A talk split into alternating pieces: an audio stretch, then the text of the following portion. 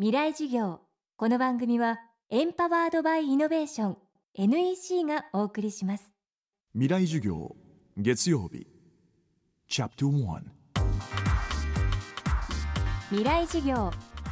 月曜から木曜のこの時間ラジオを教壇にして開かれる未来のための公開授業です。今週の講師は独立行政法人日本スポーツ振興センター情報国際部課長和久隆弘さん。1965年北海道生まれ。筑波大学大学院修士課程体育研究科修了。東京大学でのスポーツ医学の研究と教職生活を経て2000年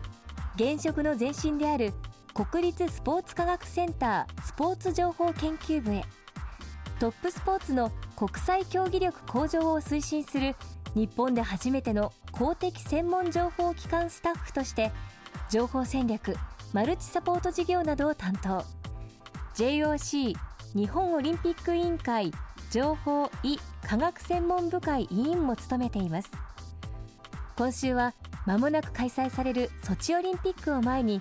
スポーツ専門の組織的インテリジェンスオフィサー情報分析官として日本のトップスポーツを情報戦略面から支える枠さんにまだ馴染みの薄いスポーツインテリジェンスの役割とその可能性について伺っていきます。未来事業1時間目。テーマはスポーツインテリジェンスとは何か。あのスポーツインテリジェンスっていうのはこう 10, 10年ぐらいの中であの出てきた新しい分野で競技力向上に関わる人の頭のサポートっていうことになるんですね。でスポーツインテリジェンスで取り扱っているものっていうのは情報なんです。でこの情報っていうのは英語で言うとインフォメーションっていうのが非常にポピュラーですけどインフォメーションっていうのはそのいろいろこう物事を考えていく時の素材になる個別の個々の情報のことを言いますでそのいろんな情報を集めてそれをこう統合して、えー、一つの知識を作り出して、えー、行動につなげていくそういうものをインテリジェンスって言うんですよですので、えー、ここでいうスポーツインテリジェンスっていうのは競技力向上のための何らかの方針であるとかあるいは行動を決定していくための根拠になる知識ということになりますね。あの組織的にスポーツにおけるインテリジェンス活動がスタートしたのは実際のところは2001年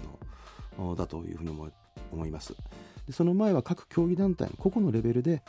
えー、競技現場に近いところでの情報活動っていうのはあのそれぞれで行われていたという。例えばあのナショナルチームであれば試合の分析とかを映像を撮ってで分析をして次の戦略を考えるとか次の作戦を考える。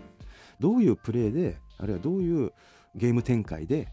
勝ちに行くか。そういった情報活動っていうのは行われていたわけですよ。で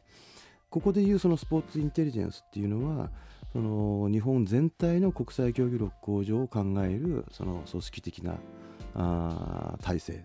という意味では2001年からということなんですよ。スポーツ情報っていうのは新しかったので一体そのスポーツ情報っていうのは何をするんだと、えー、いうことはあの非常によく言われました。で、えーと、元内閣情報調査室の室長の大森さんという方がいらっしゃいましてでその方が書かれた「日本のインテリジェンス機関」っていう書籍があるんですよ。でこれに出会ったことが一番大きかったですね。でそこに書かれていた、えーと、3つあのありまして、えーと、1つはですね情報、まあ、インテリジェンス活動ってのは何かということなんですけど1点目はあの世界とか時代のトレンドを潮流を読み解いて次の一手を考える、えー、と2点目は相手の関心とかこちらのことを知りたいっていう欲求をあのジャッキさせて相手を引き込む。で3つ目は相手の真意つまり相手が何を考えているのかっていうのを読み解く。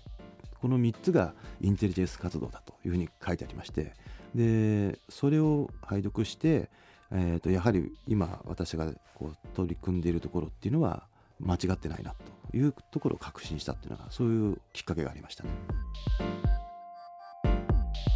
この番組はポッドキャストでも配信中です。バックナンバーもまとめて聞くことができます。アクセスは東京 FM のトップページからどうぞ。未来事業明日も和久隆弘さんの講義をお送りします。